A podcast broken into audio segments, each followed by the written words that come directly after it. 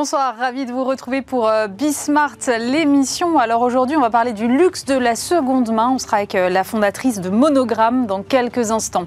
On parlera aussi des finances personnelles des femmes avec un nouvel ouvrage qui vient de sortir. Ça s'appelle Autune citoyenne. On sera euh, avec euh, l'une des autrices dans un instant. On prendra ensuite la direction euh, du ski pour parler économie de la montagne avec Vincent Lalanne, c'est le directeur de l'Office de tourisme de Val Thorens. Et puis on terminera avec les courses du quotidien dans votre poche puisque Paul le cofondateur de La Belle Vie, sera avec nous. C'est Bismart l'émission, c'est parti.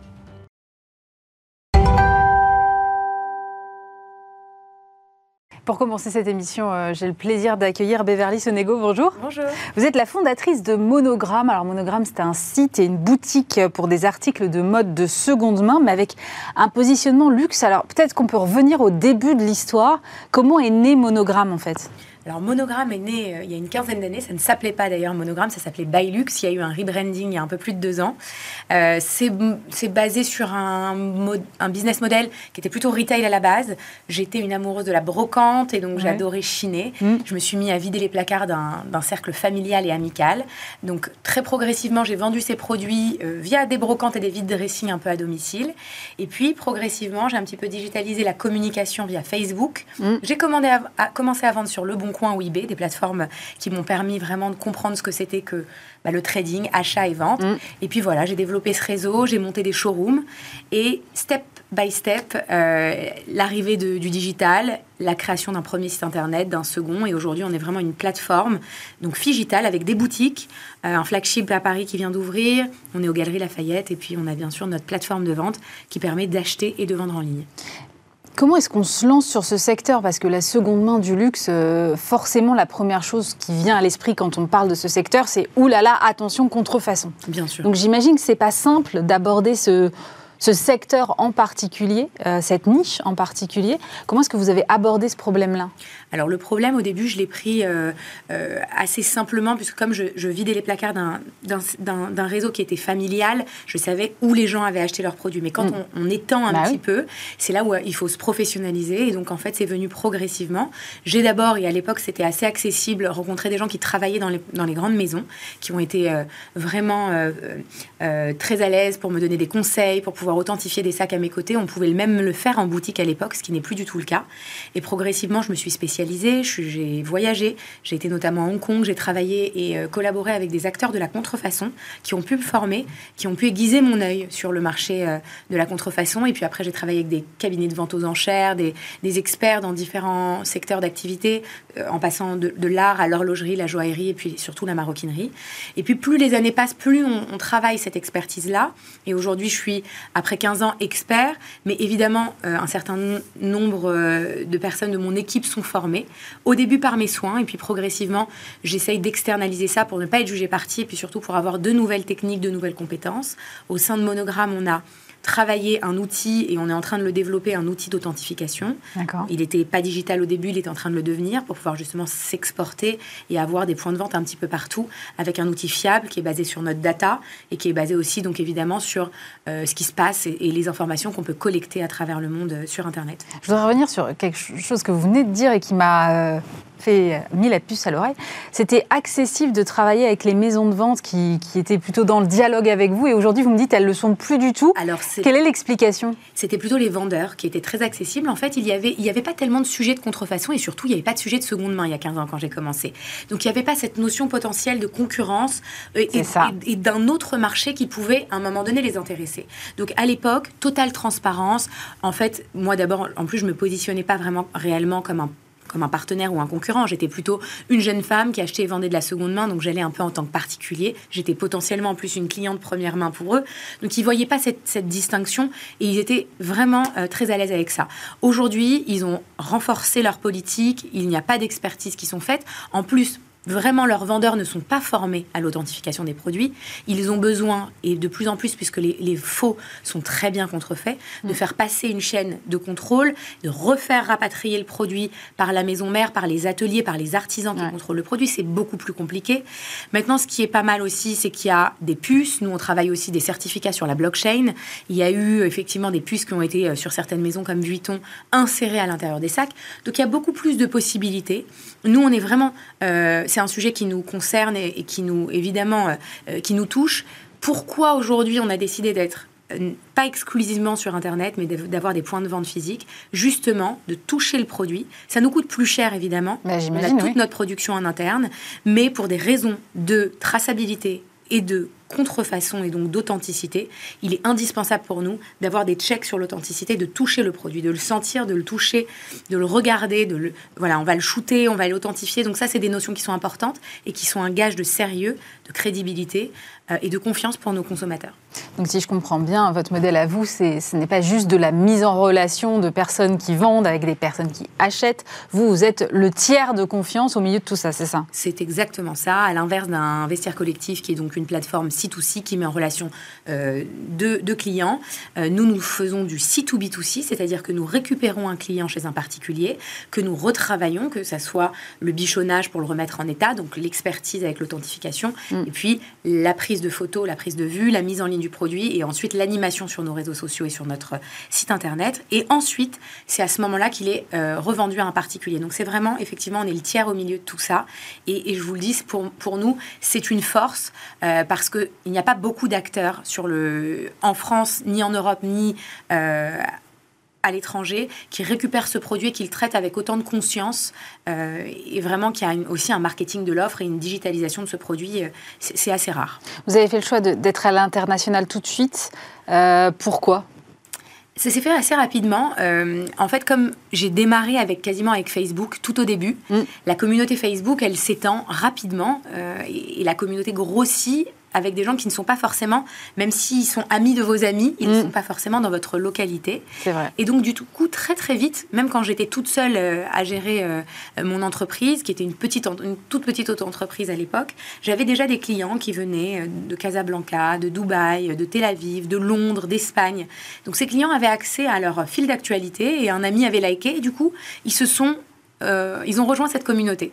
Et donc très facilement, j'ai eu des gens qui, quand ils venaient à Paris, venaient me rendre visite dans mes showrooms, pouvaient acheter via les réseaux sociaux. Et progressivement aussi, quand ils venaient à Paris, pouvaient me déposer des produits. Donc l'international s'est offert à moi assez rapidement. Aujourd'hui, c'est d'autres sujets, c'est d'autres problématiques, des problématiques de flux produits, de flux financiers, de douane, de taxes. Euh, oui, j'imagine que ça doit être... Euh, c'est d'autres sujets. Donc l'international, pour le coup, on y est un peu parce qu'on a une plateforme qui achète et qui vend en ligne.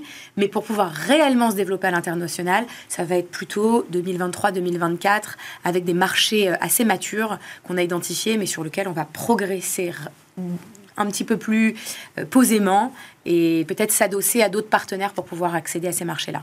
Quel type de marché Alors, vous piquez ma curiosité. Euh, donc, nous, les, les, donc, les pays qu'on a identifiés sur lesquels on veut vraiment euh, accélérer notre croissance, donc ça va être le UK, ça va être Dubaï, le Moyen-Orient, mm. le Maroc, très mature, Israël aussi.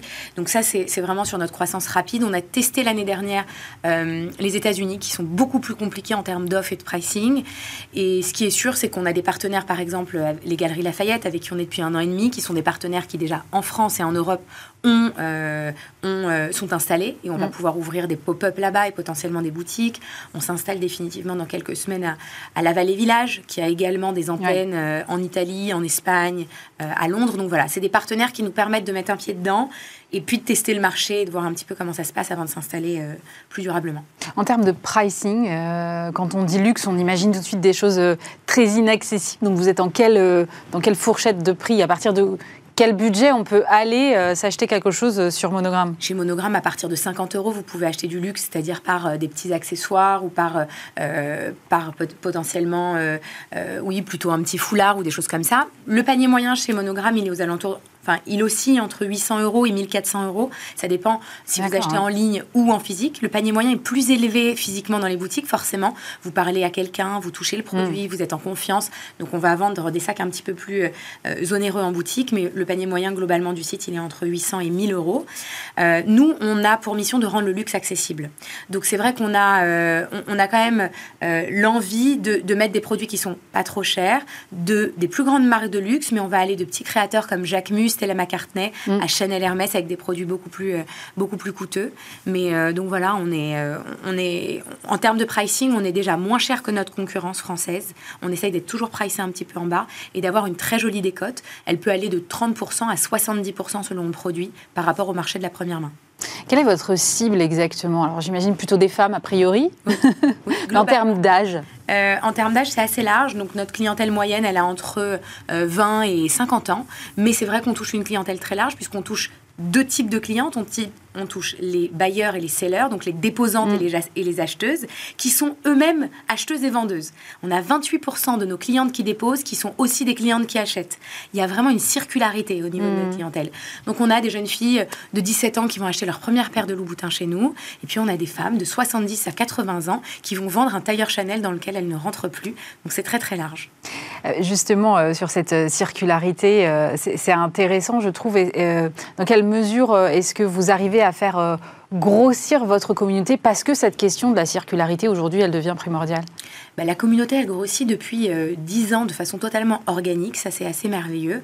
Euh, je pense qu'on a un message qui est clair, c'est que on aime, euh, on aime la mode. On veut aussi un petit peu éduquer notre clientèle à mieux acheter, à acheter bah, durable dans un sens, puisque quand vous achetez des produits de luxe qui sont bien faits par des artisans, avec des, ce sont mmh. des beaux produits, ils vont durer dans le temps. Ils, vont, ils peuvent même être transmis. Donc nous, pour même vous donner un exemple, on a mis en place quelque chose qui s'appelle un financial market, qui est donc comme une place de marché boursier, où on est dans l'éducation euh, de dire à notre clientèle, vous pouvez vous faire un produit, acheter un produit coup de cœur, mais est-ce que ce produit coup de cœur, c'est un produit que vous pourrez revendre dans un deuxième temps? Donc on a mis cette place de marché euh, dans nos boutiques pour montrer les iconiques des plus grandes maisons, donc que ce soit le Lady Dior, que ce soit le Kelly ou le Birkin d'Hermès, le mm. Timeless de chez Chanel, et leur dire ce type de produit-là, vous allez les payer un petit peu plus cher qu'un sac qui est un peu plus mode, mais en l'occurrence, quand vous allez vouloir le revendre, en fonction du marché, de l'évolution du marché, bah, la cote a explosé en seconde main. Il y a une inflation en première main, donc c'est aussi un bon investissement. Donc on est aussi là-dessus dans l'éducation. Donc cette communauté, elle grossit parce qu'on est un peu mode, on est aussi dans, un, dans une dynamique un peu RSE, de mieux consommer, et aussi dans un côté un petit peu plus business, investissement qui plaît. Euh, ça tombe bien parce que ce sera le, sujet euh, juste après vous. Mais pour revenir à, ce que vous faites, euh, je me demandais quand même si vous étiez touché par l'inflation d'une façon ou d'une autre. C'est-à-dire, est-ce que finalement l'inflation pousse les vendeuses à vendre davantage? Est-ce que les clients achètent moins euh, et que du coup vous vous retrouvez avec un différentiel offre-demande? Comment est-ce que ça, ça vous impacte vous? L'inflation impacte dans le bon sens puisque les produits en première main dans les grandes marques de luxe sont devenus presque inaccessibles. Mm. C'est vraiment maintenant une petite niche qui peut se permettre d'acheter prêt-à-porter, maroquinerie et bijoux. Ça les empêche pas de faire des chiffres d'affaires records. Effectivement, mais des chiffres d'affaires records avec des clients, une clientèle un peu plus resserrée quand mm-hmm. même. Hein. On se rend compte aussi avec des acteurs comme les galeries et le printemps euh, qui ont une clientèle locale, qui, qui, sont, qui se sont passés d'une clientèle internationale, mm. mais finalement, le peu de clientèle internationale qui vient fait quasiment le même chiffre que euh, la clientèle internationale qu'il y avait sur des chiffres à l'époque de 2018 ou 2019. Donc oui, on, est, euh, on est impacté dans le bon sens parce que euh, la clientèle aujourd'hui, elle veut de plus en plus mettre du luxe puisqu'on est dans un milieu ou un monde où on représente sur les réseaux sociaux un petit peu qui l'on est, on a envie de s'afficher avec des belles choses.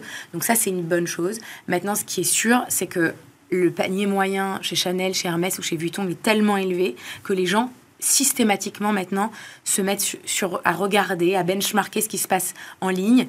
Et donc les plateformes de, seconde main ont une vraie place, un vrai rôle à prendre là-dessus. Euh, ça ne vous a pas empêché, en tout cas, cette inflation, de faire une très belle année 2022. Euh, vous êtes euh, à plus de 9 millions d'euros de chiffre d'affaires. Vous étiez à 6 millions et demi en 2021. Vous employez, je crois, 40 personnes actuellement. Vous avez débuté pourtant en 2007 en auto-entrepreneur. Quel serait le conseil que vous donneriez à, à des jeunes qui ont envie de se lancer dans l'entrepreneuriat?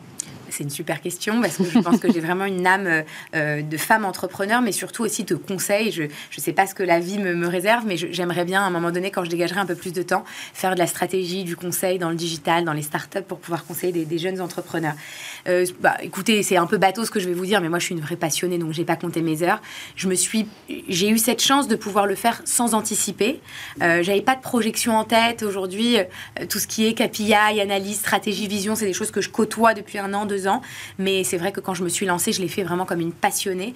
J'avais un sens du commerce, j'avais pas encore le sens du digital, à part dans la communication, mais cet esprit euh, de vente en ligne, ça me caractérisait pas. Si j'avais dû faire, j'aurais fait plus tôt, parce que je pense que bah, des, acteurs comme Vestiaire Collectif, Vinted et d'autres ont pris de l'avance à un moment donné et ont digitalisé bien plus tôt que moi et c'est dommage. Mais voilà, le conseil que je pourrais donner, c'est de faire euh, bah, ce qu'on aime par passion. Euh, c'est surtout de bien communiquer et d'avoir comme enjeu aussi de fidéliser une communauté, de fédérer une communauté parce que ça, ça joue énormément. Quel est justement sur la fidélisation de, de la communauté le rôle des réseaux sociaux? Vous avez parlé de Facebook, mais j'imagine qu'aujourd'hui vous en utilisez d'autres? Il est colossal, en tout cas chez Monogramme. On a été un peu, euh, pendant des années, ce qu'on pourrait dire insta-dépendant. C'est-à-dire qu'on a un taux de transformation entre nos réseaux sociaux et notre site internet qui est extraordinaire. Qui, on a un taux d'écoulement qui est quasiment de 72 heures entre un produit qui rentre chez nous et qui est vendu. Donc c'est vraiment 72 heures. nos nouveautés sont vendues en moyenne à 72 heures. Donc euh, vraiment c'est assez, c'est assez incroyable. Et surtout le taux de transfo entre une story sur Instagram euh, et une vente en ligne est, souvent immédiat. Donc ça c'est, c'est assez incroyable. Maintenant on essaye de travailler moins dépendant de ces réseaux sociaux là. On en ouvre d'autres. Donc on est, on est en train de développer Pinterest, TikTok et d'autres parce qu'effectivement, cette Gen Z, elle est importante pour nous. C'est des mm. gens qui sont euh, dans la fleur de l'âge, qui sont en train d'être embauchés, qui n'ont pas encore des gros paniers moyens et des, gros pouvoirs d'achat, mais qui vont s'y mettre, qui aiment le luxe en plus. Donc euh, voilà, les réseaux sociaux ont une place très stratégique pour nous. Et nous, pour fidéliser cette audience, c'est de créer du contenu, toujours plus de contenu qualitatif et d'être presque un média. Donc on crée des webzines, on innove, on fait un contenu qui est aussi qualitatif que certaines maisons de luxe, mais beaucoup plus démocratisé, beaucoup plus décomplexé dans, dans la, perception. Quelle serait euh, la chose la plus difficile que vous ayez eu à vivre en tant qu'entrepreneur? Euh, un contrôle fiscal. D'accord. C'était assez, euh, c'était assez.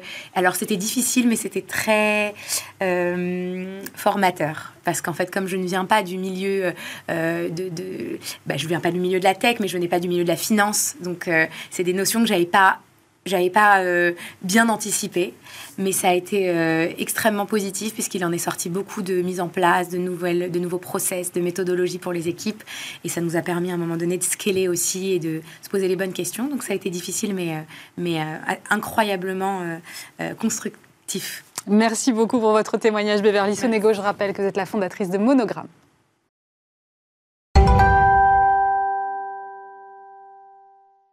On va parler maintenant euh, d'un sujet qu'on aime beaucoup sur euh, Bismarck, qui est l'éducation financière des femmes. On en parle aujourd'hui avec Héloïse Boll. Bonjour. Bonjour.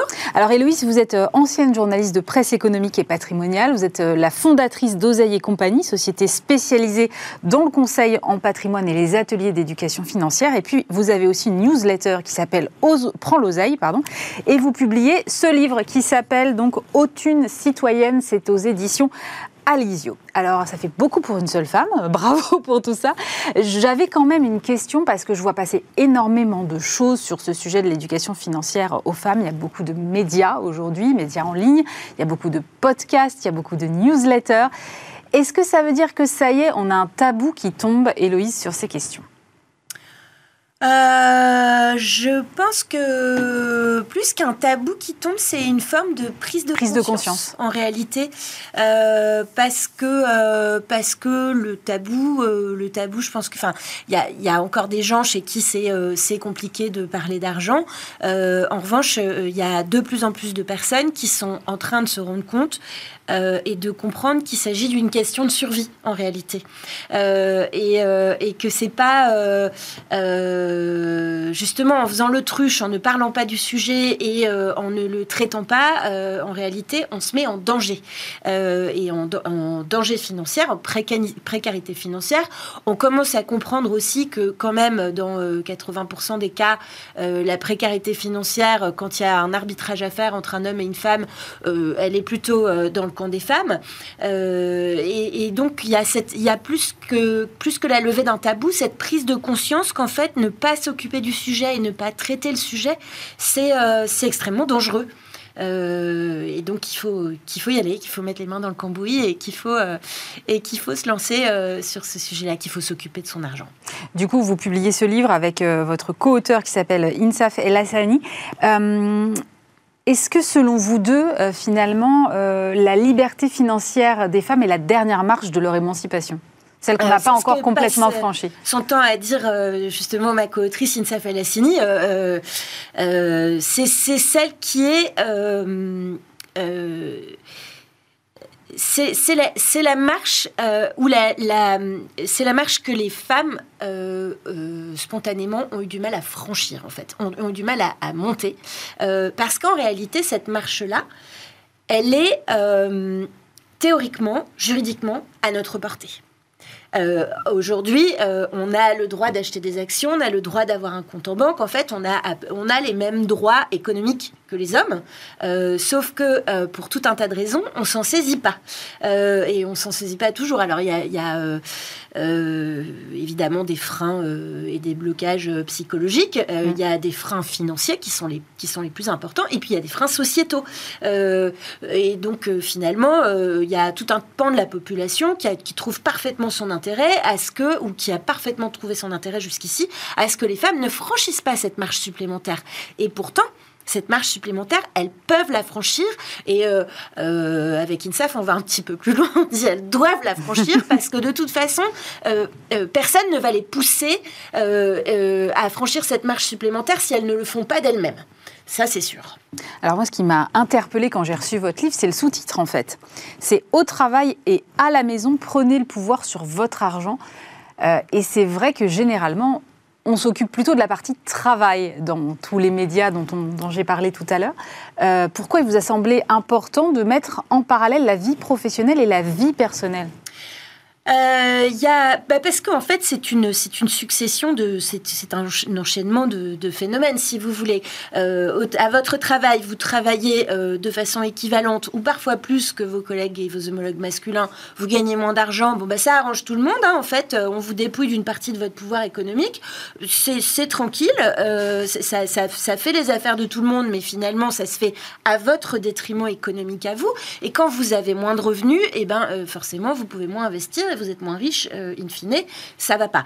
Euh, à la maison, eh bien, euh, il y parce qu'il y a quand même pas mal d'études aujourd'hui et, de, et recherches qui, montrent que le, notamment la vie familiale et la vie de couple peuvent être des sphères d'appauvrissement pour les femmes.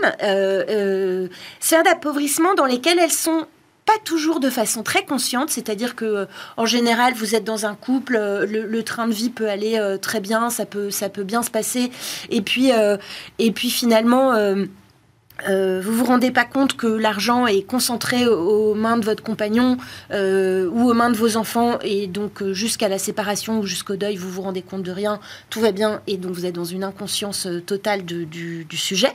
Et puis par ailleurs parce qu'il y, a un autre sujet il y a, la répartition de l'argent au sein du couple qui qui est pas toujours perçus et donc des zones de danger en fait qui sont pas signalées d'un panneau euh, attention euh, attention danger euh, zone rouge etc c'est des choses dans lesquelles vous, vous vous avancez euh, sans, sans, filet et, et, sans casque et sans chaussures de sécurité parce que Mais vous sans conscience surtout. vous êtes en danger. Mm, mm. Euh, et puis il y a autre chose, c'est euh, ce fameux temps domestique dont certaines personnes ont tendance à croire qu'il est complètement extensible et, et là aussi, en fait, le temps domestique qu'on donne, euh, euh, c'est de l'argent qu'on perd, en fait. Euh, donc, il y a évidemment des, tas d'études sur le sujet, mais un de nos propos, c'est de dire stop, ne donnez pas aveuglement, aveuglément, et démesurément votre temps domestique parce qu'à chaque fois que vous donnez votre temps domestique, là aussi, vous vous dépouillez de vos capacités à devenir riche, à travailler plus, à euh, faire des heures supplémentaires euh, si vous avez euh, la chance de pouvoir en faire. vous avez passer du temps un sur vos investissements financier terrible et, et, et il faut arrêter de se faire dépouiller en fait. Euh, vous voilà parlez, on, vous beaucoup de reprendre, on parle beaucoup de reprendre les clés de la caisse, mais c'est très très important. Et en fait, on se rend pas toujours compte quand on a un petit dernier qui dit oh s'il te plaît, est-ce que tu peux m'aider à faire ma machine? Enfin bon, j'exagère alors qu'il y a quand même des âges où, les enfants sont parfaitement capables de faire tout un tas de trucs. Euh, euh, et ben on se on se fait dépouiller. Vous parlez de violence économique. Je trouvais que le terme était assez fort. Est-ce que vous pouvez l'expliquer? Les violences économiques, c'est un phénomène euh, très répandu qui n'a rien de nouveau. Aujourd'hui, il porte un nom, mais, euh, mais euh, c'est un phénomène qu'on observe euh, dans des couples euh, dans lesquels la, violence commence à s'installer. Parfois, ça s'arrête à la violence économique, parfois, ça va beaucoup plus loin. Mm. C'est une façon très progressive d'installer une forme de, dépendance économique autour de vous. Donc, soit on surveille vos dépenses, soit on vous interdit de travailler, ou on vous empêche, on vous encourage à ne pas travailler, ou à travailler moins, ou à prendre un job moins, moins bien rémunéré et petit à petit vous vous installez dans une forme de dépendance financière euh, dont vous n'avez pas non plus toujours conscience. Et donc ça assoit une forme d'autorité et de pouvoir et, euh, euh, et c'est absolument terrible. Et donc il y, a, cette forme de violence économique qui est une forme de contrôle permanent. Il y a une autre forme de violence économique qui consiste régulièrement à raqueter sa partenaire. Parce que parce qu'on dit bah finalement oui ok je gagne plus mais on fait 50-50 parce que, euh, parce que moi j'ai besoin d'avoir de l'argent de côté, parce que euh, j'ai manqué de tout quand j'étais petit, parce que. Enfin, il y a toujours une bonne excuse en fait aux violences économiques, euh, sauf que, in fine, la victime, la victime n'a pas forcément besoin de comprendre ses excuses. il faut juste réussir à être un peu alerte et, et veiller sur ces sujets. C'est vrai que hum, une séparation entraîne en moyenne, je crois, une baisse de, une baisse de niveau de vie d'environ 20%. Mm. Euh, et en même temps, on peut légitimement comprendre que euh, pour certaines femmes, ça peut être un peu cynique de se dire euh, je mets de côté, j'épargne, je m'organise pour au cas où ma, ma relation plante. Euh, alors, je trouve pas ça du tout cynique. Je trouve que c'est euh, extrêmement, euh, extrêmement lucide. Enfin, il y a, plein de façons de faire planter une relation en fait. Hein. Vous pouvez effectivement vous séparer et c'est pas toujours très agréable de penser à ça, mais vous pouvez avoir une relation qui plante parce que la personne avec laquelle vous vivez meurt brutalement et vous vous retrouvez dans la même précarité financière. Donc, c'est avoir un, un fonds d'urgence et mettre de côté de l'argent pour anticiper une situation dans laquelle on se retrouve seul. Euh, c'est au contraire, c'est pas du tout cynique, c'est faire preuve d'une grande lucidité. Ça n'empêche pas de vivre une très belle histoire d'amour.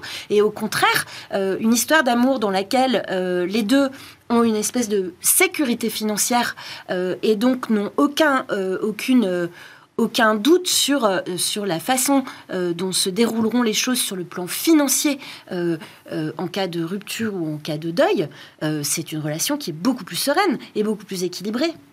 Vous parlez aussi beaucoup des mères et vous dites les mères ne sont pas des vaches à lait. Pourtant, il est un peu normal de vouloir aider ses enfants. Il faut juste savoir poser une limite, c'est ça?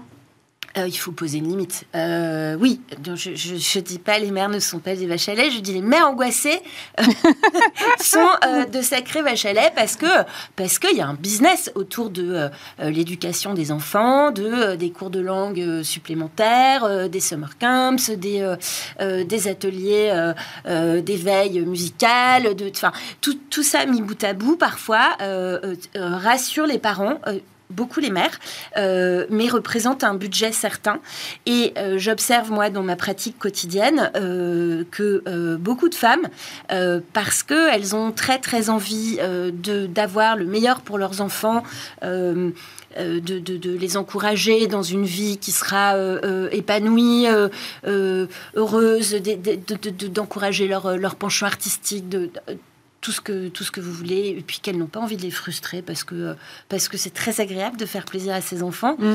euh, eh bien elles se elles consacrent un budget phénoménal à l'éducation de leurs enfants et au bien-être de leurs enfants, mais souvent ça se fait au détriment de leur propre sécurité financière et de leur propre bien-être. et donc c'est plutôt un signal d'alarme, c'est-à-dire que en fait, évidemment, il y a des choix qui, enfin, qui n'en sont pas. Il y, a, des sujets sur lesquels on se pose même pas la question euh, quand on a un enfant malade, quand on a un enfant qui, a, euh, qui est atypique sur certains sujets. Enfin, il y a toujours de bonnes raisons euh, de, de, de, faire des choix qui vous pénalisent un peu financièrement et favorisent votre enfant. Simplement, à un moment, il faut mettre des limites, effectivement, parce que, parce que vous ne pouvez pas... Euh, faire tout ça et privilégier le bien-être de votre enfant au détriment de votre, de votre propre santé et, euh, sécurité financière. Donc euh, il faut faire très attention. Je donne cette image qui est, qui est un peu bateau, mais quand vous êtes, quand vous êtes dans l'avion, on vous dit toujours, avant de mettre le masque de sécurité sur la personne qui est à côté de vous, assurez-vous que vous-même, vous avez un masque et que vous respirez correctement. Vous ne pourrez pas aider vos enfants si vous-même, vous êtes en danger. C'est la même chose avec les finances, en fait. Euh, un enfant euh, a certes besoin de euh, d'être éduqué, d'avoir tous les soins dont il a besoin et tous les cadeaux dont il a envie parce que ça lui fait plaisir, mais à un moment, il a aussi besoin de savoir que ses parents, et notamment sa mère, a pas de, de difficultés financières et ne se n'est pas forcément en danger financier. C'est très important, ça aussi, pour les enfants. Une fois qu'on a fait euh, tous ces constats, il y a quand même dans ce livre beaucoup de conseils, d'exercices pratiques. Je trouvais qu'il y avait aussi pas mal d'humour. Comment est-ce que vous, vous résumeriez euh, cet ouvrage? Ah, J'aime assez quand même l'idée qu'on a, a trouvée à la fin, mais c'est prenons les clés de la caisse et gardons-les. Euh, voilà, c'est, une caisse, c'est assez imagé parce que parce qu'on a, on a l'image de, euh, de euh, la, commerçante qui tient sa boutique et qui sait exactement combien elle a dans sa caisse. Mais en réalité, quand on fait ses comptes, quand on sait à peu près combien on a sur ses comptes, quand on investit, euh, quand on sait investir parce qu'on n'a pas peur et parce qu'on a suffisamment d'argent pour investir aussi. On dit que les femmes investissent moins, mais c'est aussi parce qu'elles gagnent moins d'argent et qu'elles peuvent mettre moins d'argent en risque. Mm. Quand on sait faire tout ça et quand on comprend ce qui se passe dans sa propre situation financière et quand on a la main dessus, et euh, eh ben on, a euh, une forme de aussi de, sécurité euh, psychologique qui est beaucoup plus qui est beaucoup plus agréable que quand on est en permanence en train de se demander si ça va, ça va pas, qu'on n'ose pas regarder son compte, qu'on n'ose pas investir, que c'est pas du tout la même démarche. Merci beaucoup, Héloïse Boll. Je rappelle que vous publiez donc Autune citoyenne et que c'est aux éditions Alizio.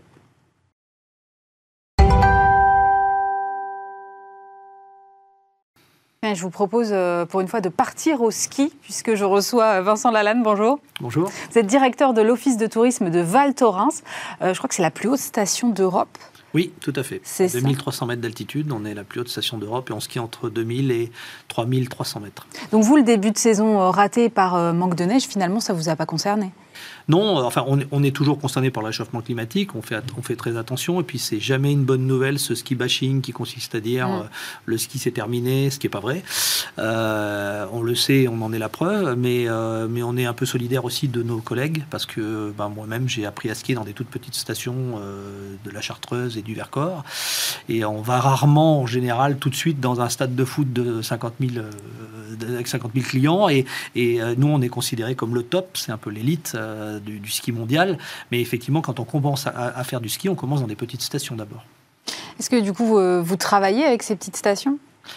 On ne travaille pas particulièrement, on, les connaît bien, on discute, on échange et on, a, on, sait que beaucoup de nos clients vont dans ces stades de neige euh, apprendre au début de leur carrière, apprendre à skier, euh, apprendre le contact avec la neige.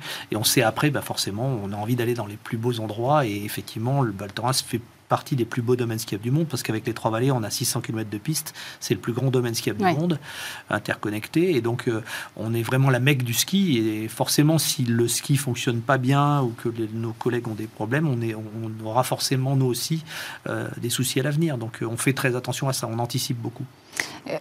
Aujourd'hui, quel est votre, votre taux de remplissage? Vous êtes au maximum déjà? On est quasiment au maximum. Euh, on est la station d'Europe avec le meilleur taux de remplissage. On a très peu de lits froids, puisqu'on a essentiellement des lits commerciaux, hôtellerie, euh, résidences de tourisme. Mm. Euh, et donc là, pour les vacances scolaires, on est à plus de 90%. Vous avez beaucoup de clientèle étrangère ou aujourd'hui il reste, il y a encore un petit résidu post-Covid qui fait qu'on n'a pas encore tout récupéré?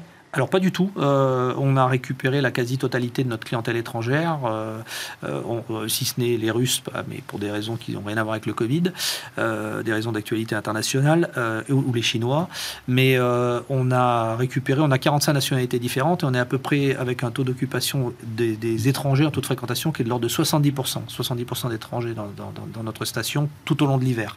Donc bien évidemment là on rentre dans les vacances scolaires, donc on a plus de Français que, que d'habitude, mais on a en permanence toujours un matelas qui nous permet d'ailleurs d'avoir euh, d'avoir une organisation économique qui fonctionne tout au long de la saison. On n'a pas de basse saison en fait. On a toujours une nationalité qui est là en vacances à ce moment.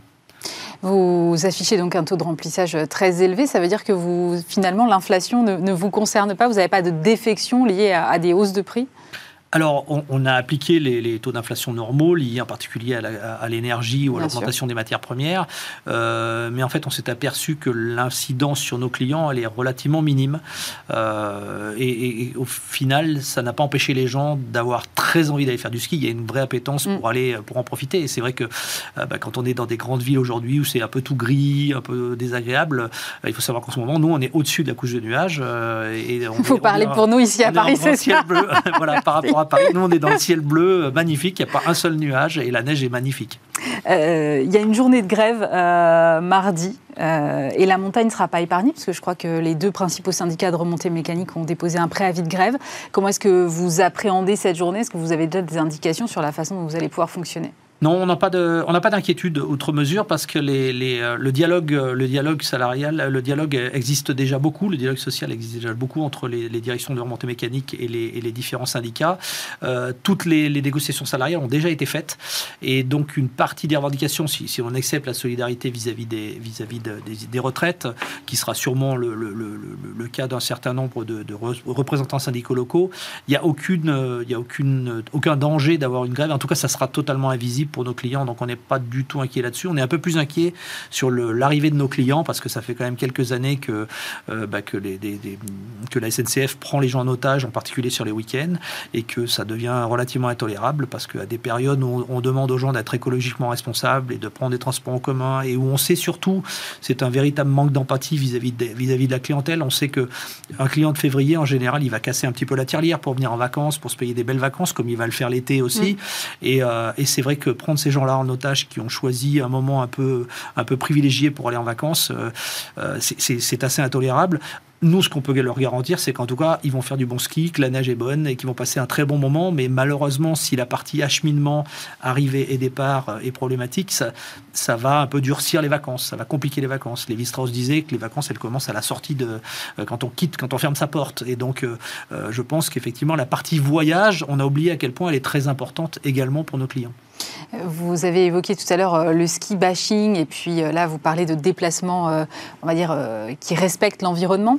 c'est vrai que le ski est un, sport en contact avec la nature, en milieu naturel donc, et pourtant il a cette mauvaise image en matière de d'empreinte écologique. comment est-ce que vous travaillez sur ces questions à Val Thorens euh, en fait, c'est quand tout va bien économiquement qu'on doit faire très attention à ce qui se passe. On est très attentif à la communication et à tout ce qui se passe autour.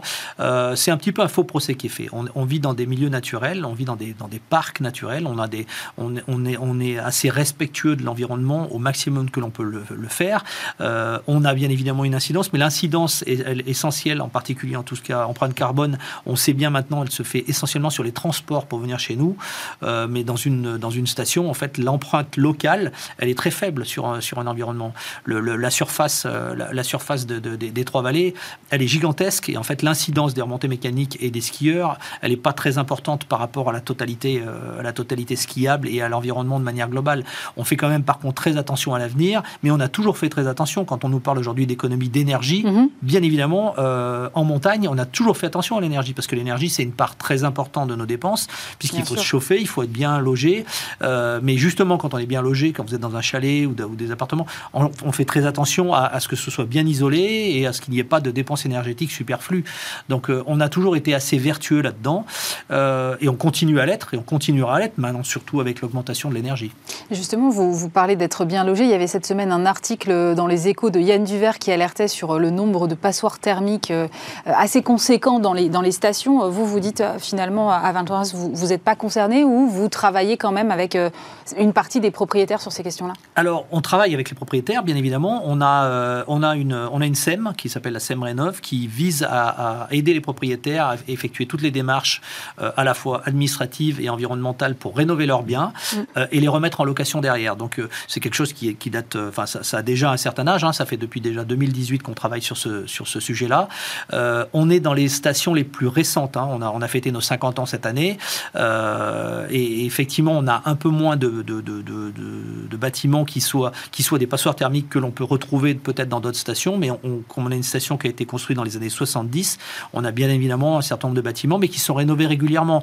Il y a, un vrai réalisme économique. Les, biens sont bien loués derrière. Donc, euh, euh, ils ont, les gens ont les moyens de rénover. Et ça fonctionne, ça fonctionne assez bien. Mais il faut quand même, bien évidemment, faire toujours attention. Mais encore une fois, la plus grosse, euh, la plus grosse vertu qu'on peut avoir, c'est de ne pas, de, ne pas dépenser n'importe comment et de faire attention à nos consommations. Donc on y fait attention au quotidien, bien évidemment. Vous avez euh, engagé à Val Thorens des gros chantiers de transformation assez récemment. Aujourd'hui, quel est le bilan que vous en tirez?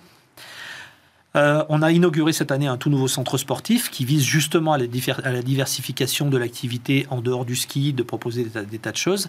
Euh, c'est un véritable succès. Hein. Euh, c'est un, centre qui nous aidera probablement à faire une meilleure saison d'été, à devenir un centre d'oxygénation en altitude.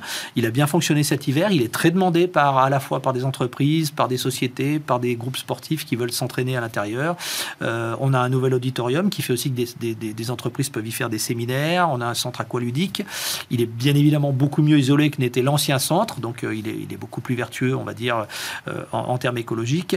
Et, euh, le bilan aujourd'hui, il est, très positif. Par contre, on se pose bien évidemment toujours les questions d'avenir. Qu'est-ce qu'on va faire? Comment est-ce qu'on va, voir le futur de Val Thorens? Et en permanence, une grande force à Val Thorens, c'est qu'on on, a un slogan qui s'appelle Live United, qui est vraiment pas un mauvais slogan, puisque c'est un slogan qui vise à rassembler tout le monde. Donc à chaque fois qu'on part sur des projets, toutes les entités de la station, services des pistes, services techniques, euh, communes, remontées mécaniques, office du tourisme, socio-professionnels, se mettent autour de la table et on réfléchit en permanence à notre futur. Donc on essaye d'anticiper, d'avoir souvent un, coup d'avance euh, pour, pour, euh, pour vraiment réfléchir à notre avenir. Vous avez mentionné les entreprises, c'est-à-dire que le tourisme d'affaires aujourd'hui, c'est un levier pour vous? Euh, ça ne l'était pas jusqu'à jusqu'à présent à Val Thorens. On, on va dire, on n'avait pas besoin de cette partie-là euh, en termes touristiques, mhm. euh, et on, avait beaucoup de demandes, mais on n'avait pas d'offres. Donc, on est maintenant, on a une offre de service avec avec des salles, avec tout des, des, tas d'équipements, et je pense que ça, ça, va faire partie à l'avenir d'un nouveau développement qui va se, qui nous permettra dans ce qu'on appelle les ailes de saison, avant été, avant l'hiver, après l'été, après l'hiver, d'étendre notre activité économique et donc de lisser le risque en fait en termes touristiques. Je suis allée regarder un peu les, articles de presse euh, à l'époque de votre domination en 2019. Et du coup, j'ai vu que quand vous avez été nommé, vous vouliez travailler sur l'embellissement de la station, l'accueil et l'extension de l'activité économique de l'été, tout en imaginant la station des 10 à 30 prochaines années. Alors aujourd'hui, on en est où sur ces points? Alors, c'est ce sur quoi on travaille. On a, on a beaucoup amélioré l'embellissement de la station avec l'aide de la commune des Bellevilles, qui, qui est notre, notre commune support. Euh, la station, elle est de, de, plus en plus propre, de mieux en mieux déneigée, de mieux en mieux préparée. Euh, elle est, elle est on travaille en totale sécurité parce qu'on a une station euh, dont l'ADN est d'être à la fois sportif et festif. Donc, on a beaucoup de gens qui sortent le soir, qui font la fête, beaucoup, de, beaucoup de jeunes. Et on fait très attention à, à, à, ne pas laisser personne dans la rue, à faire attention que les gens rentrent bien chez eux, de, de veiller à ce que la sécurité soit, soit assurée? Ça fait partie des premières euh, demandes de nos clients, la sécurité. Et puis, bien évidemment, on travaille justement avec. Donc, on a fait ce centre sportif. On continue à imaginer d'autres, développements sur l'été. Encore une fois, on est à 2300 mètres d'altitude. On est très haut en altitude. Donc, l'été, on va pas euh, avoir la prétention d'être comme la moyenne montagne et d'avoir euh, les, petits oiseaux. Et. Voilà. On est très proche des glaciers, donc on va plutôt travailler sur une conception d'une station qui sera un lieu d'oxygénation en altitude. Il y a très peu d'endroits dans le monde où on peut s'entraîner, en particulier pour des équipes qui, qui voudraient se refaire un peu de, globules euh, et d'oxygénation. Donc on va travailler sur, sur, euh, sur ça. Ça prendra un certain nombre d'années, hein. c'est pas, ça ne va pas se faire en deux temps, trois mois. Mais euh, c'est un travail de longue haleine. Et puis il y a des développements de Val Thorens qui vont continuer en, en, termes de développement à la fois immobilier, de structure, d'accueil et d'animation. Merci beaucoup Vincent Lalanne. Je rappelle que c'est le directeur de l'Office de tourisme de Val Thorens. Bon retour à vous.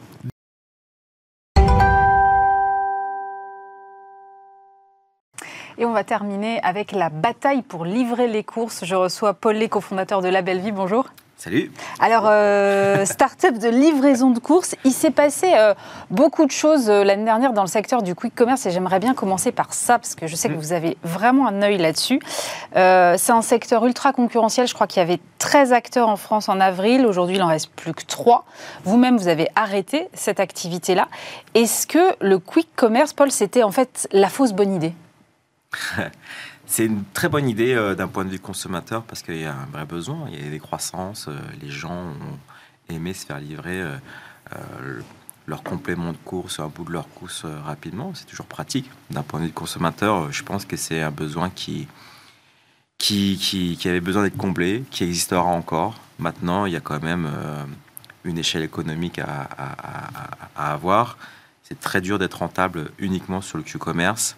Et on l'a vu, c'est vrai qu'en en un an, je pense que euh, depuis l'épisode des trottinettes, on n'avait pas vu ça et je pense mm, que c'est le pire. Parce que là, on a vraiment eu 10 euh, acteurs euh, il y a un an qui ont levé entre 40 millions et 1,3 milliard. et même celui qui a, levé, qui a levé 1,3 milliard est, est, en train de partir, donc, et ça en 12 mois. Donc c'est extrêmement dur parce que c'est un business qui est cash consuming. Et euh, le plus fundé n'est pas forcément le meilleur. Et euh, je pense qu'on en est la preuve aujourd'hui. Mais c'est vrai que ça a été un marché extrêmement bataillé, mais qui va perdurer. Mais euh, est-ce que ça va valoir des milliards? Ça, c'est une autre question. Vous-même, vous avez décidé donc de vous recentrer sur votre cœur de métier, à savoir la livraison de courses. mais comment est-ce que vous arrivez à faire la différence aujourd'hui? Alors moi, j'en ai une petite idée parce que je vous connais un peu, mais par rapport aux grands distributeurs qui sont aussi sur ce créneau-là? Ils sont aussi sur ce créneau-là, euh, mais pas de la même manière. Euh, aujourd'hui, euh, on est probablement le seul acteur avec autant de références qui livre aussi vite. C'est-à-dire que la belle vie, on livre entre 1h et 5h sur Paris et en Ile-de-France. et un choix de 30 000 produits. Et quand je dis choix, aujourd'hui, on est le seul acteur avec autant de choix. 30 000 produits, à titre comparatif, c'est trois, trois fois un drive. En France, le e-commerce est dominé par les drives. Mmh, et un drive, c'est 10 000 produits, où nous, on a plutôt 30 euh, 000 produits. Évidemment, beaucoup de produits élémentaires, des produits frais, des fruits et légumes, mais on va de plus en plus vers des produits euh, lifestyle, des produits du quotidien dont on a besoin. On peut trouver des machines à café, des grippins maintenant sur la belle vie, c'était pas le cas il y a un an.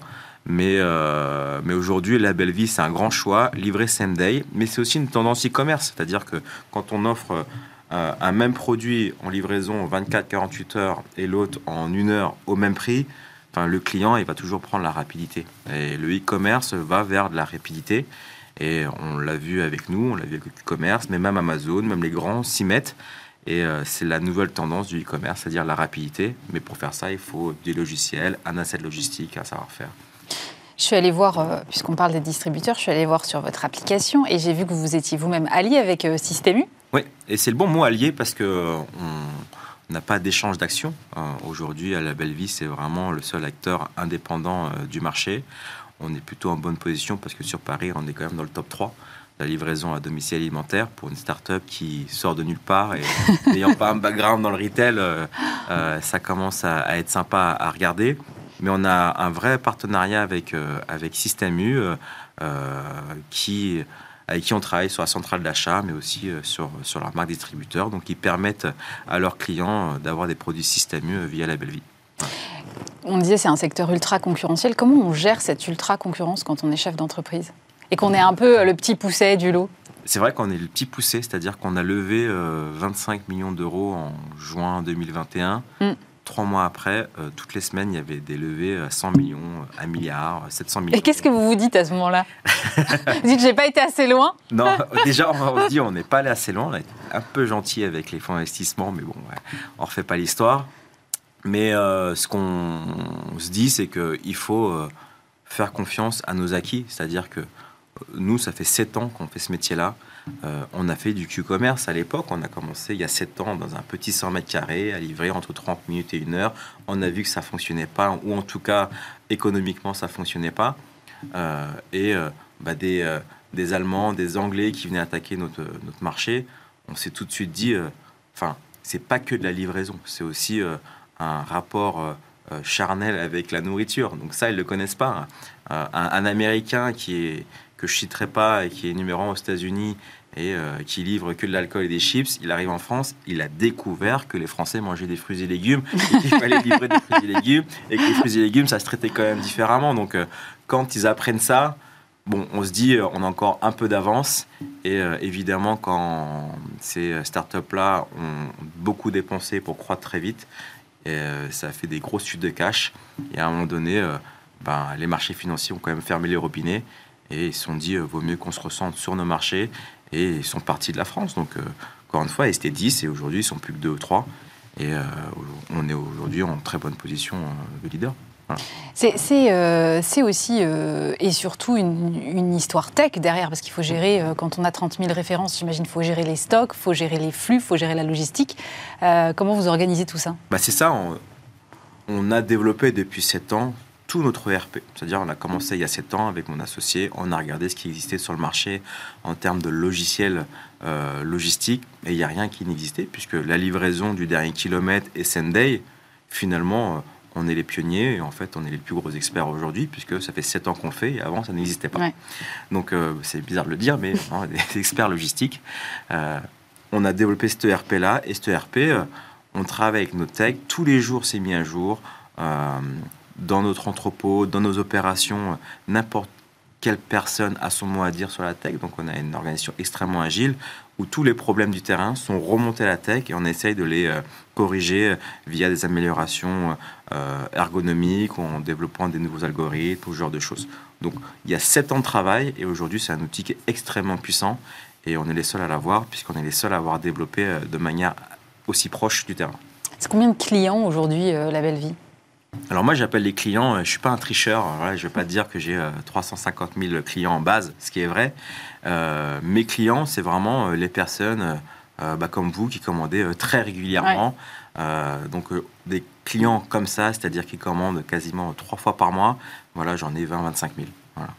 Et quel, quel profil c'est alors? C'est des, comme moi, des mères de famille qui n'ont pas le temps d'aller faire les courses. Bah, déjà, il y a deux personas. Donc, euh, il y, a vous, évidemment, euh, euh, mère de famille, où les parents travaillent et n'ont pas envie de passer deux ou trois heures un week-end pour faire les courses. Mm. On a autre chose à faire. On préfère passer du temps avec ses enfants, aller à l'école de musique, aller à la piscine, aller dans un parc d'attractions. Trois heures dans un week-end, c'est quand même assez conséquent et on est quand même en 2023 et des services comme nous qui existent. Le deuxième persona, ça va être le jeune cadre qui fait attention à ce qu'il mange. Euh, il habite à Paris ou en tout cas euh, pas très loin et euh, bah pour lui, c'est complètement has-been parce qu'il est, de la génération Deliveroo et Uber de se faire, d'aller pousser un caddie puisque il a des applications qui livrent autant de produits au même prix et aussi rapidement que, que, se faire livrer un, plat ou un, sandwich comme aujourd'hui. Et du coup, euh, cette cible-là, aujourd'hui, euh, elle est amenée à croître encore, puisque c'est des générations assez jeunes qui prennent le pli, et donc vous pensez que le, levier, il est là? Ah, bien sûr, c'est les jeunes actifs, ils quittent le foyer, et puis ils s'installent ils s'installent tout seuls euh, dans leur appartement et puis euh, ils cuisinent de, de, moins en moins parce qu'il y a des applications, il y a aussi une offre alimentaire dans la rue qui, euh, qui est de plus en plus conséquente. c'est une génération qui est complètement digitalisée, c'est-à-dire ils communiquent via les, messageries, ils se rencontrent via les messageries, ils font tout via le, des applications mobiles. donc ils mangent pendant 5-6 ans quand ils sont célibataires mmh. avec avec euh, des applications de livraison de, de food. Et euh, derrière, quand ils commencent à, à, se mettre en couple, à avoir des enfants, aller dans un supermarché, ça peut les choquer. quoi.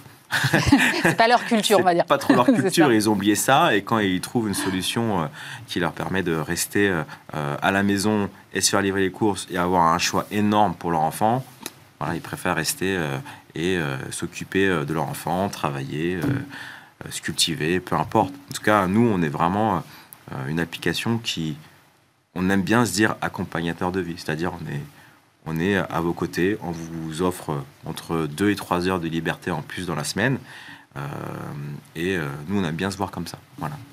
Euh, vous êtes justement sur des produits du, quotidien, notamment l'alimentaire. dans quelle mesure est-ce que l'inflation a, eu, un impact pour vous et comment est-ce que vous l'avez éventuellement répercuté?